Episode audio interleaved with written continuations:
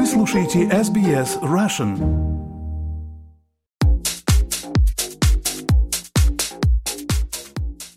Добрый день, вы слушаете подкаст про деньги и технологии, который поможет вам разобраться в мире финансов, инвестиций и последних технологических новинок. Эксперты нашего подкаста делятся с вами своими знаниями и аналитикой. В каждом выпуске последние новости из мира финансов и технологий. Представляю моего постоянного соведущего, кандидата экономических наук, финансового эксперта и технологического предпринимателя Павла Энтина. Павел, здравствуйте. Добрый день, Виктория, и добрый день нашим слушателям. Предлагаю сегодня поговорить об устойчивом управлении. И у меня сразу к вам вопрос. Можете ли вы привести примеры успешных стратегий устойчивого управления, которые были реализованы за последнее время, например, у нас в Австралии? Виктория, на самом деле это не то, что у нас в Австралии, это глобально, очень тяжело сказать. Я бы даже сказал не успешная реализация, а даже о попытке успешной реализации. На самом деле тема устойчивого управления, ну вот это мы там пытаемся так на русский перевести, вот то, что называется sustainable governance, эта тема ну, она очень новая. Прямо, прямо вот она на глазах строится, и она так не озвучивалась э, там еще в прошлом году даже. То есть это буквально мы видим сейчас на глазах. Это там большое количество инициативы, пока что не изменений, пока что не программ, инициативы. Потому что в рамках обсуждения всей тематики устойчивого развития, то, что мы называем sustainability, а, стало понятно, что тему sustainability не решить, вот устойчивого развития, без изменения в корне самой системы. И корнем системы, имею в виду, сейчас как раз это вопрос не про каждого индивидуума или там каждую компанию, как мы себя ведем, как мы живем, как наша ментальность, как мы относимся к окружающей среде. На самом деле, а, это тематика того, как построена вообще вся модель, вся система, как построена работа правительства, как построена работа институтов управления. И вот как раз тема, то, что называется вот это устойчивое управление, sustainable governance, это не как помочь или там начать что-то реализовывать, а вообще как все это поменять. Поэтому, если пример, то нет, конечно же. Я бы сказал, что, может быть, страны, которые какие-то еще были похожие инициативы с точки зрения попытки как-то до этого дотронуться, это может быть Новая Зеландия с их попыткой порвать э, зависимостью от э, вот этой углеводородной, то есть вот этой зависимостью с точки зрения там альтернативной энергетики, но и то все равно это все вопрос sustainability, устойчивого развития, потому что а, эта тематика, она не закладывала изменения там финансовых институтов, институтов управления страны, то есть она их не касалась. Поэтому не то, что успешных вообще как бы попыток в мире это сделать мы еще не видим пока что только пошли первые разговоры в этом направлении. Тем ценнее будет этот подкаст. А сегодня гостями подкаста будут Харес Йосиф, писатель, бизнесмен, инвестор, а, владелец компании Gaia Foundation и Анастасия Калинина, сооснователь и SEO Restate Foundation. Но прежде чем послушать ваше интервью, предлагаю по традиции обсудить новости из мира технологий, которые произошли на этой неделе. Павел, вам слово. Ну, на самом деле новости прекращают удивлять, потому что так часто все происходит, что на какие-то вещи уже не смотришь, потому что они попадают в категорию очевидности и ожидаемого. То есть появление там новых больших языковых моделей, появление новых инструмент, нового инструментария на базе искусственного интеллекта уже, как скажем, не впечатляет. Оно уже попало в рамки обыденного. Из каких-то интересных вещей, ну вот не только я, но многие знакомые мне присылали и отметили это то, что вот эти цифровые гастроли КИС, помните, было такое шоу с Майклом Джексоном, оно успешно прошло в многих странах мира, да. и это было первое шоу, когда используют цифровые аватары, все спецэффекты вокруг. И вот КИС точно так же сейчас вот эти гастроли, когда не сама группа КИС, а их аватары, цифровое шоу и как бы вот иммерсивное восприятие, иммерсивка это что-то новое, что-то интересное, и этот вот как бы такие э, значимые вещи на селебритис, когда мы вот движемся к, на пути к бессмертию. Бессмертию, потому что, как сказать, люди умирают, а остается не память, а остается их э, вот эта цифровая продолжение, их новая цифровая жизнь, которая генерит деньги, которая позволяет нам чувствовать присутствие. Вот опять же мы видим сейчас второе шоу после Майкла Джексона «Это Кис», а потом, когда-то, рано или поздно, это станет обыденностью. Еще мне интересно было, э, все наверняка видели э, интервью Илона Маска, да. где на вопрос э, по поводу ушедших рекламодателей он ответил достаточно жестко и достаточно не телевизионно. И это интересный факт, он не технологический, а больше он другого формата. Мы сейчас не рассматриваем тематика скандала и конфликта, мы рассматриваем на то, что Илон Маск, может быть, пользуясь тем, что он самый богатый человек мира, и даже после реакции как бы акций компании падения на его высказывание, вот, он от этого более бедным не стал. Вот. Но на самом деле есть одна вещь, и это Илон Маск показывает, и, кстати, это затрагивалось в последнем подкасте с Лексом Фридманом. Мы сейчас всеми вот этими темами толерантности я бы сказал, даже не толерантности, а популизма вокруг толерантности нельзя касаться тематик, нельзя этого делать, нельзя этого, нельзя этого. Мы себя загнали в угол того, что сейчас многие, а, как я люблю говорить, институты, на самом деле а, многие бизнесмены, новые, многие компании, правительства и так далее, они попали в зону недееспособности. Потому что шаг вправо, шаг влево, а, зона потенциального осуждения, потери репутации, потери денег – и это стало таким механизмом стопора, невозможности принятия решения. И мы сейчас не говорим о том, что тема толерантности – нехорошо. Тема толерантности – это потрясающе, это замечательно, это продвижение у нас гигантское с точки зрения там, а, а, вообще человека как такового. Но то, во что мы, human beings, превратили эту толерантность, то, чем это стало сейчас в зоне политики, в зоне бизнеса, это как раз вообще невозможность принятия решений движения вперед. И я думаю, Илон Маск прямо это поставил нас как бы показал нам, как оно это выглядит. Еще интересная тема – это кибертрак, который запустил наконец-то Тесла. И не с точки зрения самой машины, а с точки зрения того, что если это апогей того, что может э, произвести Тесла, то очень интересный вопрос, а что дальше? Потому что EV, то есть э, машине э, с электрическим двигателем, показали, что, в принципе, сейчас каждая компания может производить EV. И как бы там дальше запас хода, какие-то фичи, это уже предел. И вопрос возникает, а что дальше? Что дальше, что нового интересного можно сделать на, на базе этого? Какой новый функционал? Куда мы увидим, куда мы нырнем, куда дальше нас потянут технологии? И потрясающая вещь в науке, ну, не в науке искусственной интеллекте, я не знаю, заметили или обратили внимание, MIT, Кембридж и институт Алина Тюринга – отрабатывая а, языковые модели, а, они сейчас создают так называемую автоматизированную математику, то есть искусственный интеллект, который сам может быть ученым математиком и разрабатывать новые теории, новые доказательства, новые решения.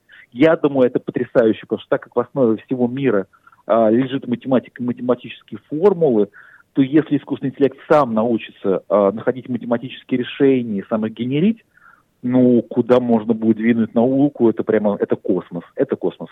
Я добавлю, что если вас интересуют э, эти новости, вы хотите узнавать из первых уст их, вы должны обязательно подписаться на телеграм-канал Павла. Павел, как он называется? Расскажите, пожалуйста. Технооптимист. Технооптимист, да. Да, и помимо новостей, Павел там также публикует все наши подкасты и рассказывает чуть больше о гостях наших подкастов, потому что мы, к сожалению, здесь ограничены эфирным временем, а там у Павла есть больше возможностей. Поэтому, если вы еще не подписались, подписывайтесь.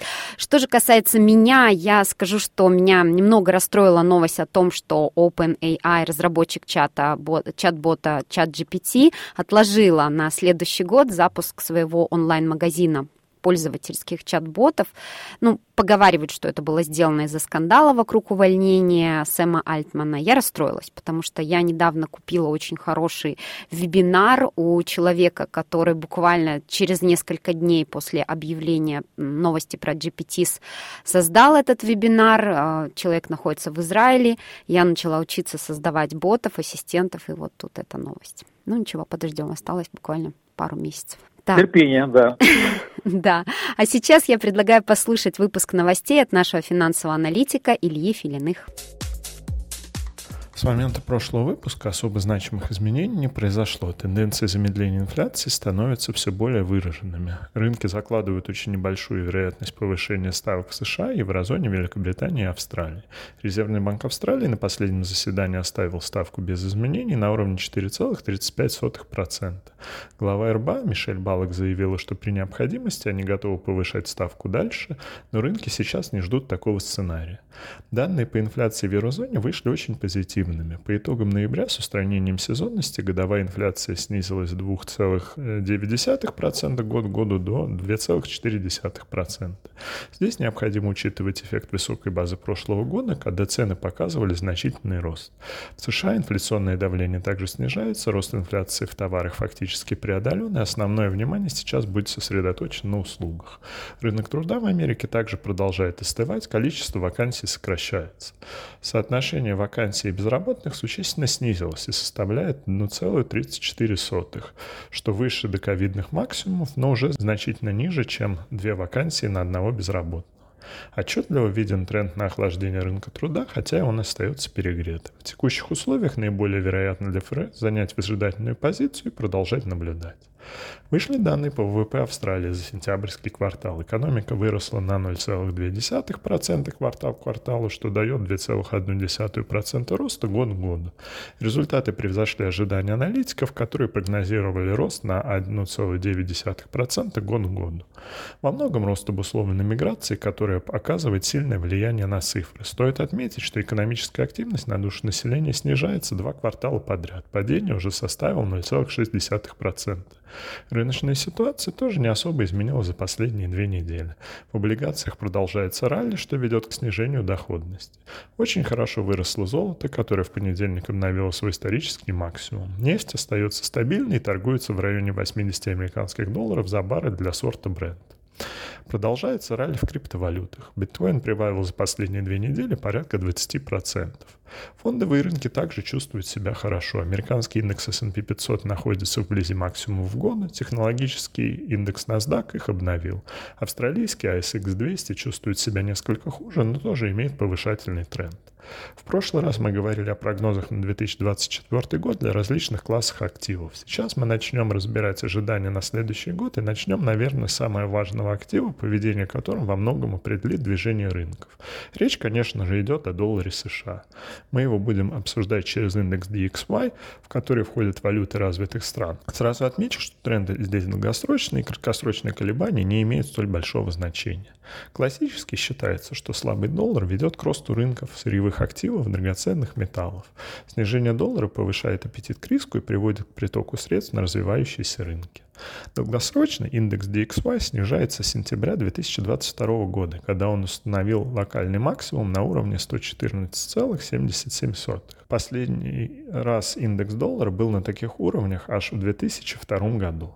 С тех пор мы установили локальный минимум на уровне 99,57, и на момент записи индекс находится на уровне 103,94. Какого-то единого консенсуса относительно дальнейшего развития событий на рынке нет, но я склоняюсь к тому, что доллар продолжит слабеть, и вполне вероятно мы сможем увидеть его ниже 100, возможно в районе 90-95 уже в 2024 году. Основными предпосылками к снижению послужат огромное размещение государственного долга США, замедление экономического роста, тут либо мягкая посадка, либо рецессия, и ожидаемое снижение ставок в следующем году для стимулирования экономики. Если данный сценарий реализуется, это окажет сильную поддержку развивающимся рынкам, рискованным активам, сырью и драгоценным металлам. Спасибо, Илье. А теперь я предлагаю перейти к главной теме нашего выпуска – устойчивое управление. И для начала предлагаю послушать интервью Павла Энтина с Харесом Йосифом, владельцем Гая Foundation. Харес – писатель, бизнесмен, инвестор, филантроп и технолог. Сразу отмечу, что я в восторге от фоновой музыки, которая звучит в этом интервью, и от вашего, Павел, первого вопроса, что не так в этом мире. Что в этом мире не так? Я сейчас не, не, не, не революционные какие-то заявления. Какая проблема накопилась? Что нужно решать, что необходимо изменить, чем люди недовольны? Вот что вдруг за такой большой период времени у нас было эволюционное развитие, революционное развитие. Что сейчас, к чему мы пришли, что не соответствует? А, я думаю, я всегда думал об этом. И у меня есть такая вещь, называется missing dimension. И этот missing dimension – это то, что мы обсуждали, что есть общий знаменатель среди всех разных, что не обсуждается, что он абсолютно, мы все согласны, что это является ценностью. Universal measurement of value, что такое универсальная ценность. И как мы можем его определить, как мы можем, чем мы можем его мерить тоже, чтобы мы смогли жить в согласии все вместе, потому что сам конфликт, который сегодня происходит в нашей жизни, в, наш, в нашем мире, в основном э, из-за потери э, ориентации, то есть общей человеческой ориентации. Какова человеческая ценность? Естественно, жизнь человека. Является ли жизнь человека ценностью? Для каждого является. Моя жизнь для меня является. Но вот когда ты смотришь, что э, может целый народ пойти на люди в жертву отдают свою жизнь во имя чего-то более дорогого, чем жизнь. Правильно я понимаю, что речь идет о каких-то шаблонных клише, навязанных людям большой массе или каждому человеку индивидуально? То есть, потому что на самом деле у нас же противоречий много. То есть у нас в культурном смысле, в социальном, в экономическом, социально-экономическом а, их достаточно большое количество противоречий и разное количество групп людей, которые их там представляют. Но все-таки же вот глобально, вот вы говорите, что сознание, понимание, определение какой-то вот ценности, ну там ценность жизни то же самое, да, то есть а откуда это все происходит? Вот, грубо говоря, каждый человек, вот там, вот наши там, там слушатели, да, вот он, он, она считает, что не нравится, что-то не то, не так, или они, как большая группа. Почему вдруг мы сейчас в момент развития цивилизации мы уперлись в то, что что-то не так, не так работает, не так построено? Как это можно вот предметно описать? Э, потому что мы, мы живем не натурально уже э, с момента, как мы изобрели электричество и машину, э, я имею в виду машину в плане всех машин, двигатель. Мы начали изобретать орудия труда, которые стали более важны, чем наша жизнь, чем человек сам. Прибыль, деньги. Как мы это все понимаем? Естественно, конфликт, он является всегда двигателем эволюции. Но есть два вида конфликта. Есть э, здоровый, созидательный конфликт, есть э, разрушительный конфликт. Спор, например, это конфликт. Мы лучше становимся, когда мы имеем спортивные соревнования. Война – это невежественный конфликт, это э, уничтожение друг друга, это негативный конфликт, это не созидательный конфликт. Хотя многие философы, многие э, мыслители считают, что войны нужны для эволюции, для прохождения э, этап цивилизационный. Я считаю, что это глупость большая.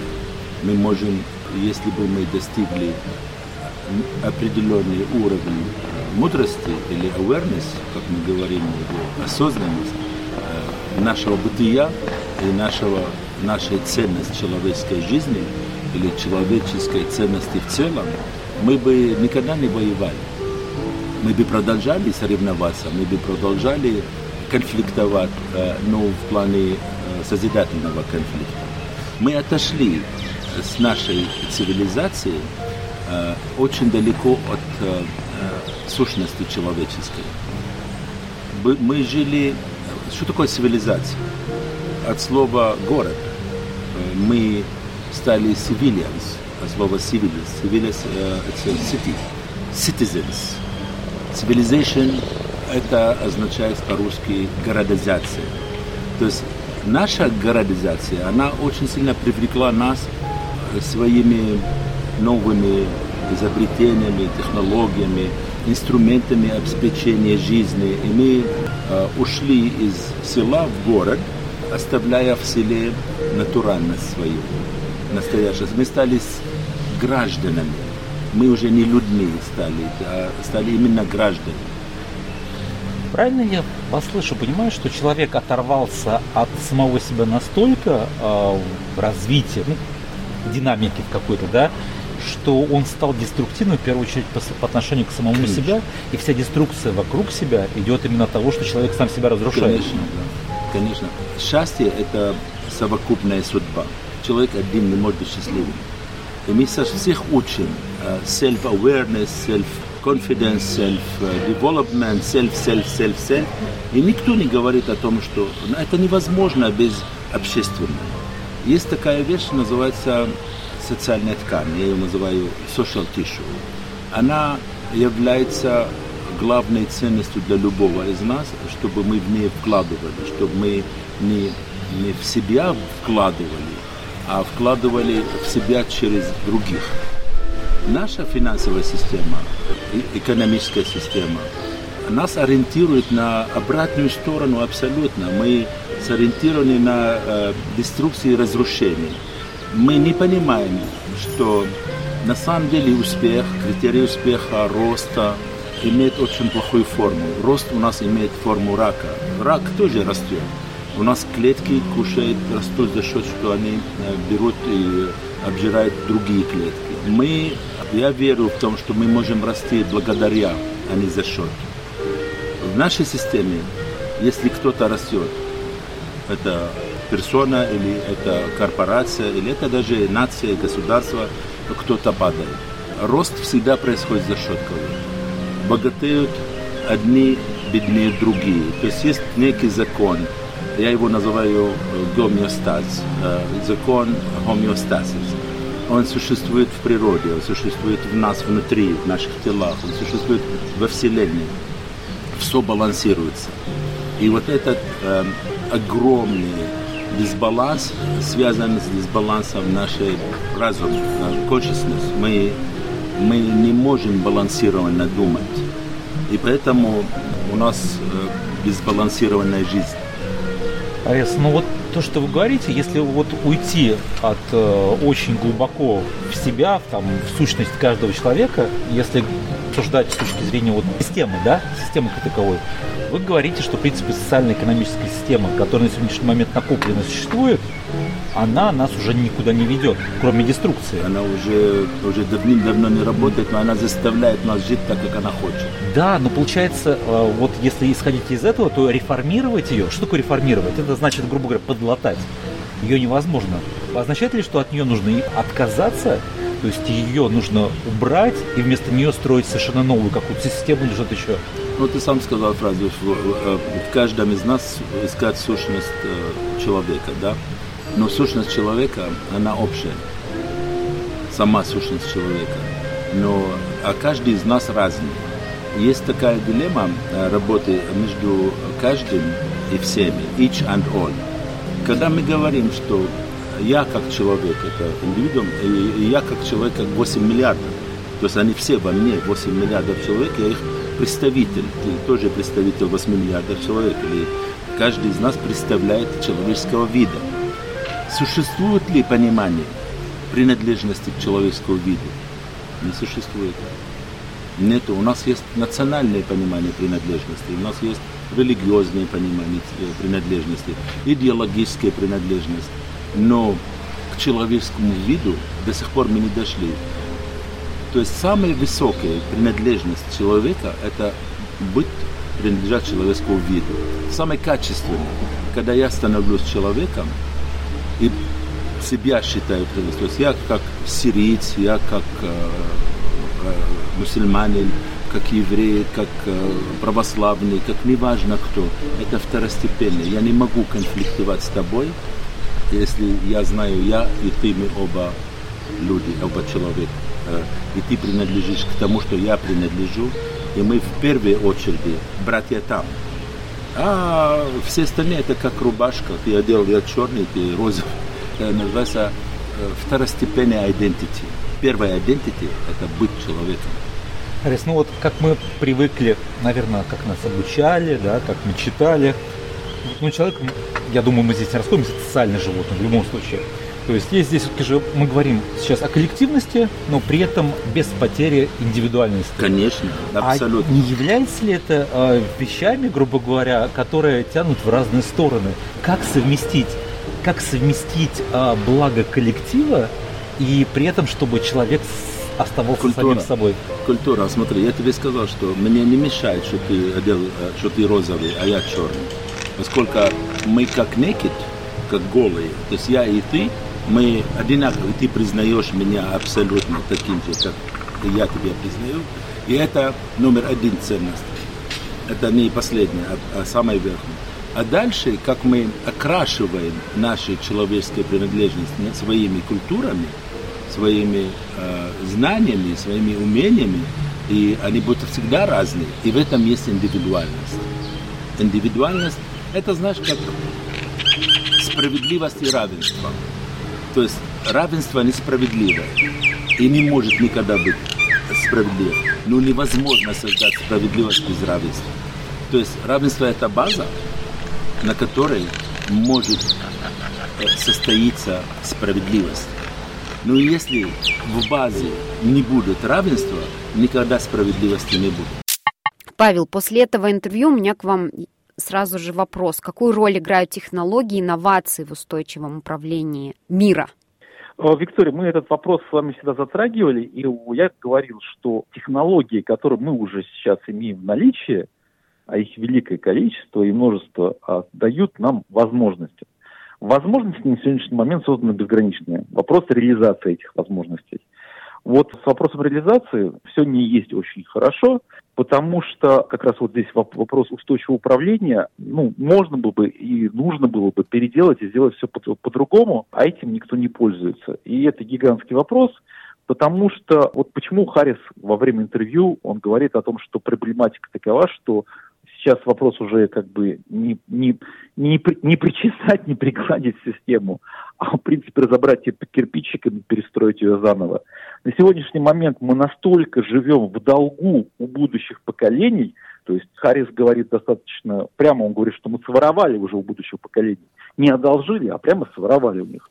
В сегодняшний момент, как бы мы ни говорили, одолжили или своровали у будущего поколения, а также у нашей планеты, потому что мы у нее отобрали ресурсы, и ресурсы, как бы, это не только там, экономические ресурсы вчерашнего дня, как там полезные ископаемые, есть еще другие ресурсы. А это водная сфера, это леса, это природные ресурсы сегодняшнего и завтрашнего дня. Мы тоже их уже очень много своровали. Поэтому то, что мы сейчас видим мир вокруг, и мы спокойно живем в нем, даже вот тот страх, который происходит, допустим, войны, да, но на самом деле мы не понимаем, что мы живем в мире, намного более виртуальным, чем, чем если там строить виртуальный мир сейчас на компьютере.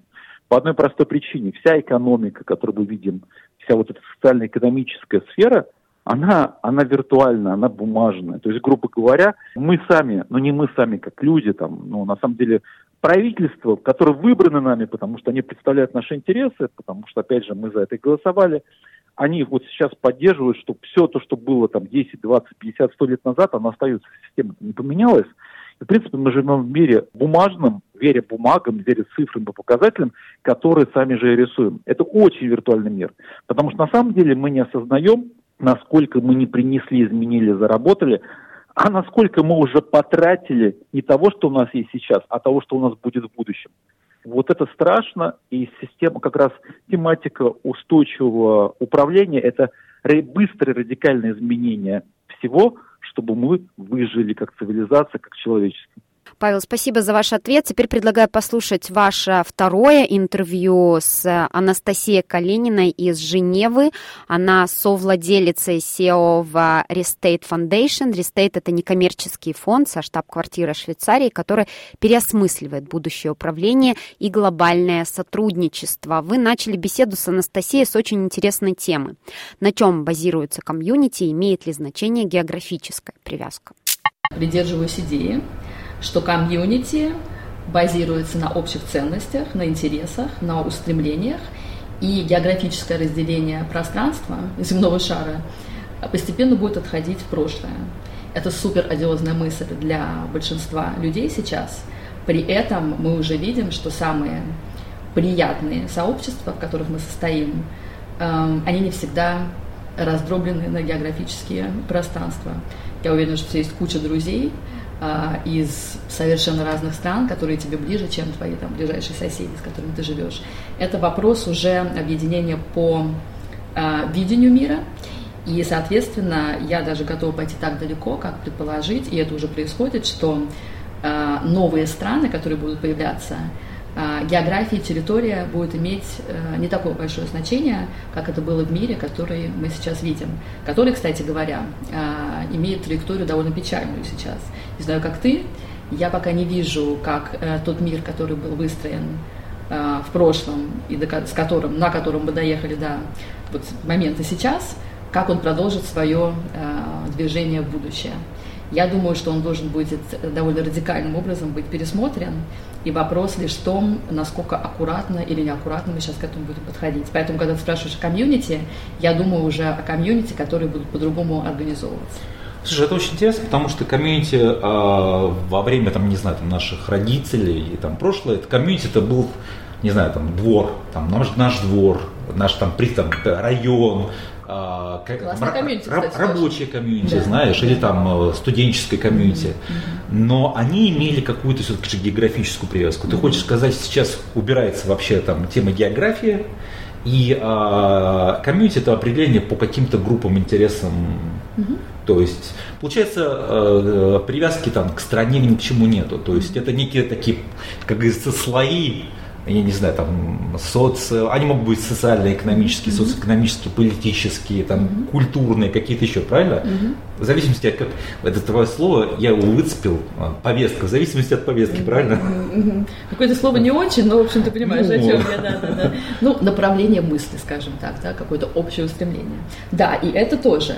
А, то есть, не пойми меня неправильно, территориальные э, комьюнити никуда не уйдут, и это было бы неправильно.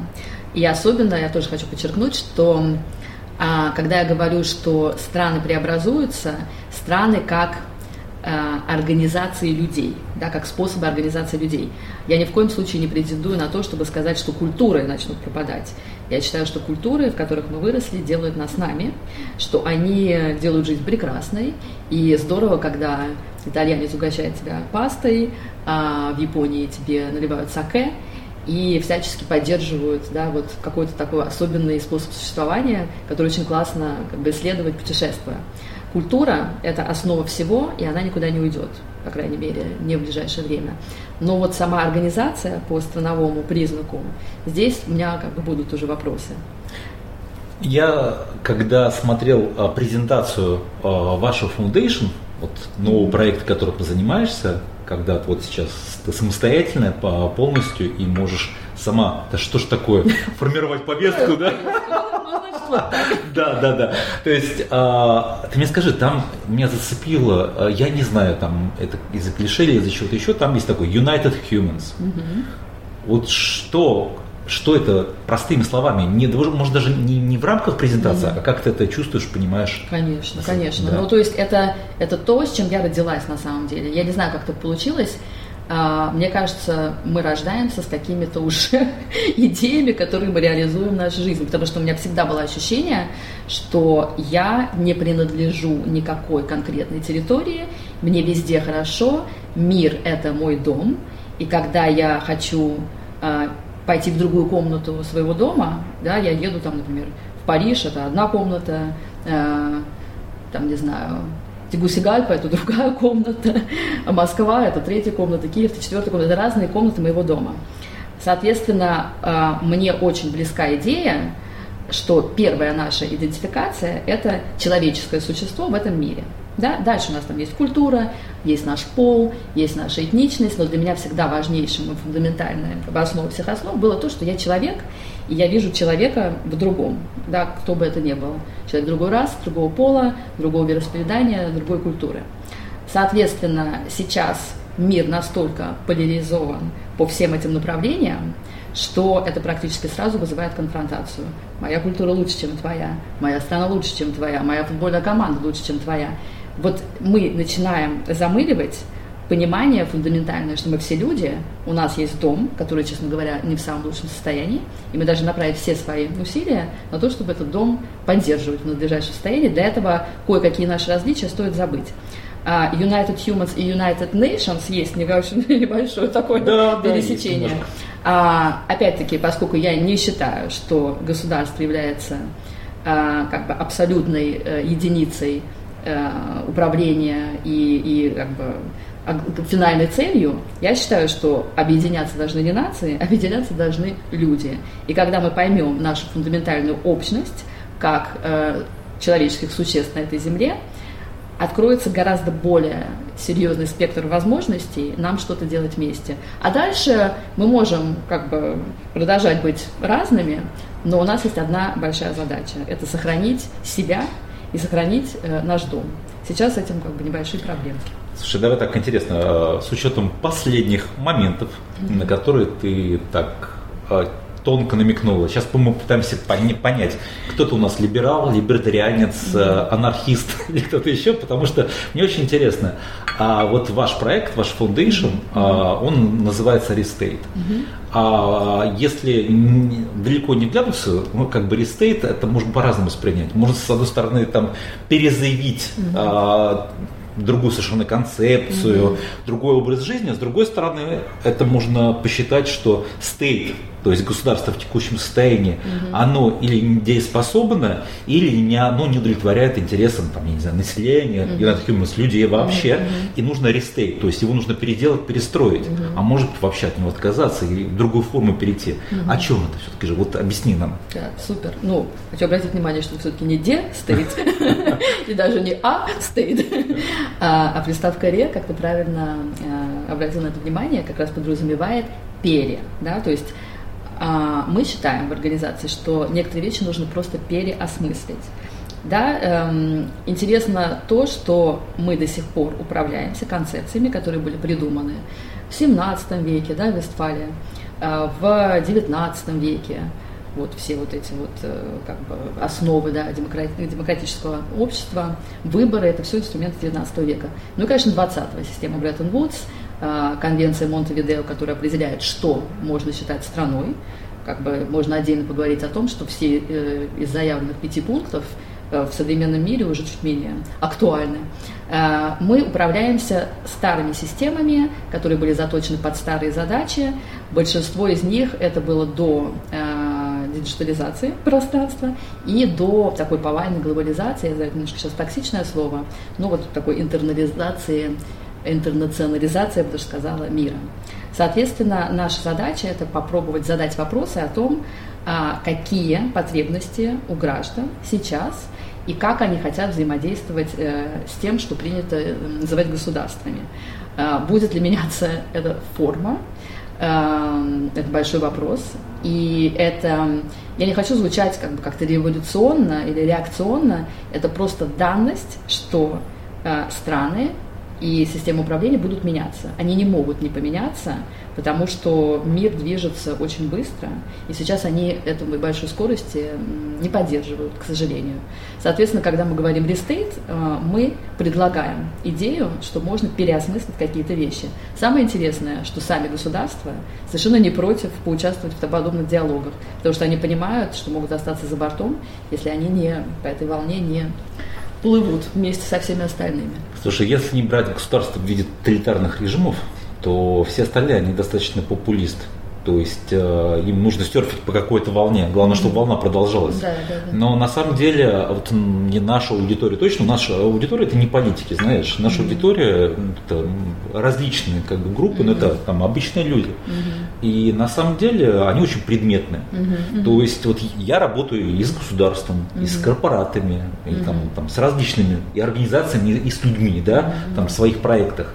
Но я никогда не боюсь заявлять, даже работая с государством, там, ребята, вы это, это делаете это тупо, угу. это жадно, угу. здесь неправильно тратите деньги, здесь вообще делаете черти знает что, и вы неэффективны. Или там государство, могу в каких-то вещах сказать, государство неэффективный институт. Угу. Вот, грубо говоря, допустим, а мой подход, что мы все платим налоги, и государство вообще-то должно нам оказывать услуги. Абсолютно. Вот, то есть state as a service. Да. А ну, в государственной концепции этого там не, не предусмотрено. То есть mm-hmm. это вообще институтом не предусмотрено само по себе. Mm-hmm. Но я как бы я не говорю, что там давайте изменим форму, там давайте. Я говорю, нет, это не работает. Давайте это переделаем. Давайте это.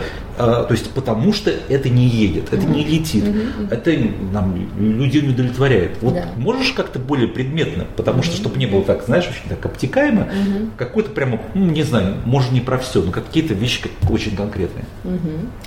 Ну, Конкретные вещи заключаются в том, что мы предлагаем, э, допустим, это вот одна из наших фундаментальных предпосылок нашей работы, что государство должно становиться более партиципативным, а именно оно должно больше привлекать в свою повестку граждан. То есть э, я, честно говоря, немножечко удивляюсь вообще всем нам, как бы как коллективу людей, что э, система выборов сейчас представляет эм, раз в 4 года, иногда раз в 6 лет э, какой-то акт изъявления своей воли, довольно лимитированный, в то время как наши смартфоны, которые находятся с нами 24 на 7, э, предлагают, возможно, какие-то более эффективные способы э, выдачи обратной связи. То есть, как минимум, я считаю, должны быть э, распространенной практикой э, приложения, вот даю, дарю бизнес-идею, приложения, которые просто э, помогают получать фидбэк в real time от людей. Это нравится, это не нравится, вот здесь хорошо, здесь плохо, это публичное пространство никуда не годится, этот процесс не работает, здесь мне не нравится, я думаю об этом, вот это вообще не к черту. То есть такие вещи должны быть нормализованы. А культура постоянного общения с тем сервис-провайдером, как ты правильно говоришь, которым является государство. Сейчас эм, претерпевает большие изменения в социальный контракт, да, и я с тобой согласна, а, мы в целом, как э, такие клиенты, получатели услуг, ну, возможно, должны рассчитывать на что-то большее от поставщика услуг, который является государство. Вот эта вот э, сакральность власти государственной, на мой взгляд, будет отходить в прошлое, уступая место более такому практическому бизнес-подходу. Мы платим налоги, мы получаем определенные услуги и хотим получать их качественно. Ты знаешь, ну у тебя прозвучало вот как бы нет, получать фидбэк, как бы, то есть не раз в 4-6 лет, а получать. Mm-hmm. Ну смотри, вот сейчас есть для красоты у всех там организаций, учреждений, даже у каждого выбранного там элемента, там, не знаю, конгрессмена, сенатора, есть у него там свой почтовый ящик, приемный кабинет. Угу. Там обычно во всех странах 30 дней тебе ответят, обязательно ответят. Угу. Но в принципе... Ваш звонок очень важен для нас, да? Да, да, да. Ну, это, ну эти, знаешь, вот грубо говоря, вот к нам обращаются угу. постоянно.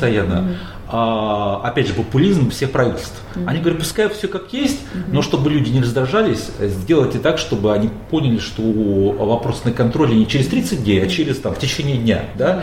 Но это, это же... так и говорят? Так и, это так и говорят. Но они хотят как бы отполировать сервис, mm-hmm. понимаешь? Они не хотят поменять сервис, они хотят его переполировать, грубо говоря. Mm-hmm. А им кажется, что это более злободневная повестка дня. Как бы, знаешь, скорость реакции. Не в течение 30 дней тебе ответит, а это обязательно будет 30 день, mm-hmm. а там в течение знаю, там, суток. Mm-hmm. Или там ваш запрос получен, там все будет хорошо. Mm-hmm. Но, э, но все-таки же ты мне скажи, фидбэк получать или возможность подруливать процессом?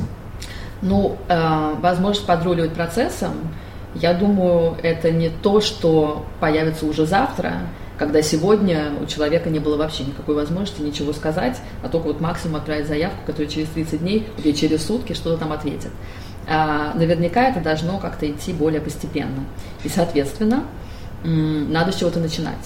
И наш призыв это начать с того, чтобы просто как-то аккуратно вовлекать людей в повестку. Например, есть такие форматы, как э, citizen assemblies, да, ассамблеи граждан, которые собираются для того, чтобы обсуждать конкретные идеи, законодательные проекты, где просто случайные граждане приглашают. Кстати, про случайных граждан такой есть формат, как э, гражданская лотерея, когда просто тебя зовут, совершенно рандомно. То есть, как, как присяжных, что ли? Да, да, да, да. Это, это citizen law, то есть лотерея, я не знаю, как бы выиграл ты проиграл, но тебя призывают, и ты, будучи выбранным абсолютно случайно, участвуешь в обсуждении какого-то законопроекта. Есть, например, такой формат, как э, citizen budget, когда есть определенный бюджет, и граждане э, сами решают, как его распределить, ну, есть какая-то заданная рамка, но внутри этой рамки они сами придумают, как это делать. То есть практика, вот это вот накачивание мышцы участия в политических процессах, я считаю, что хорошие, хорошая задача, потому что сейчас политическая апатия у граждан, вот говоришь, среди нашей аудитории нет политиков. Мне это напоминает анекдот, «А, папа, а в какой концентрационный, концентрационный лагерь нас везут? Я не знаю, политикой не интересуюсь. То есть есть какие-то вещи, которые, а, ну, в которых надо участвовать. А, будь то понимание того, как бы на что идет бюджет твоего города, как, как тратятся да, твои налоги, до понимания того, как бы, какой политический режим э, в твоей стране, как тебе это представляется, какие есть ограничения, какие есть свободы, и э, как бы тебе это виделось ну, в каком-то обозримом будущем. Я считаю, что это вещи, которые можно и нужно обсуждать. Павел, в интервью с Анастасией вы обсуждаете в том числе и то, насколько эффективно государство само по себе, как вы определяете устойчивое управление, какие ключевые моменты, по вашему мнению, необходимы для его реализации. Вы знаете, Виктория, перед тем, как начать интервью, мы обсуждали с Анастасией, и там был вопрос, почему она работала главой Евразии World Economic Forum, у Шваба непосредственно. Это прекрасная, потрясающая, гигантская организация, очень известно, там знает о ней каждый, и почему она после там, многих лет работы ушла оттуда. И на самом деле Анастасия сказала, ну потому что там в Давосе каждый год встречаются лидеры стран, встречаются все там бизнесмены там первого уровня, много прекрасных разговоров, речей о сустанабилити, там, устойчивом развитии, обо всем, об экологии, там, о войне и мире. Разговоры потрясающие, интеллектуально интересные, но вот воплощение в жизнь – ноль. То есть поговорили, что-то прописали, что-то озвучили, разошлись, а изменений-то никаких не происходит. То есть о том, что все знают и прекрасно понимают и слышат, ну, как бы, ну и классно, а менять что-то. И вот как бы ее ход связан с тем, что она хочет помогать, консультировать правительство от лица Foundation и плюс э, консультировать по созданию новых систем. В отличие от Харриса, кстати, подход к которому мне намного ближе, потому что он более эффективен с точки зрения время, временных затрат, а времени у нас вообще нет. То есть, грубо говоря, подход Харриса надо сейчас начинать перестраивать. Причем не только апеллировать правительству, на самом деле а апеллировать к широкой аудитории, потому что массы могут принять, благодаря технологиям, которые сейчас существуют, могут принять активное участие в изменении этого мира, в изменении институтов управления этого мира. Подход Анастасии и ее фундейшн, он другой. То есть давайте вернемся сейчас к правительству, давайте им проконсультируем, подскажем, что нужно делать для того, чтобы перейти на более, на более sustainable governance, на более устойчивое управление. То есть никак это разобрать. Ну, не, не, не может Foundation Анастасии прийти к правительству и сказать, ребята, вы вообще не дееспособны. Давай вашу систему нужно менять, работать нужно по-другому, и у вас, может быть, другие люди должны. Ну, как бы, это, так сказать, конструктивный диалог с правительством в таком формате не построишь. Но при этом это тоже движение, потому что на самом деле я считаю, что чем больше новых некоммерческих организаций, чем больше количество известных людей будут сейчас об этом заявлять и будут говорить об этой проблематике, тем более быстрая будет реакция. Поэтому каждый человек, организация, кто готов любой формат работы э, в этом направлении вести, любой формат публичности, любой формат объяснения людям, это позитив. Вот чем больше этого будет, тем вспомните, сколько мы говорили по поводу темы устойчивого развития sustainability. Начинали с экологии, к чему мы перешли. Это десятилетия, на, на самом деле, на это ушли, для того, чтобы мы наконец-то дошли до чего-то делать, какие-то программы реализовывать. То же самое здесь с точки зрения устойчивого управления, только двигаться, к сожалению, нужно быстрее намного, потому что времени-то отпущено нам не столько много. Да, спасибо большое, Павел. А на сегодня мы прощаемся с вами. Напомню, что вели этот подкаст Павел Лентин и я, Виктория Станкеева. Подчеркну, что в этом подкасте мы не даем вам никакую специфическую финансовую информацию, личных рекомендаций и советов. Если вам нужен финансовый совет, пожалуйста, обратитесь напрямую к экспертам. И, конечно же, не пропустите наш следующий подкаст, который выйдет уже скоро. И подписывайтесь на нас во всех приложениях для подкаста. Просто введите на русском или на английском языке деньги и технологии. Подпишитесь, это поможет большему количеству людей послушать эту полезную информацию. Спасибо. Спасибо.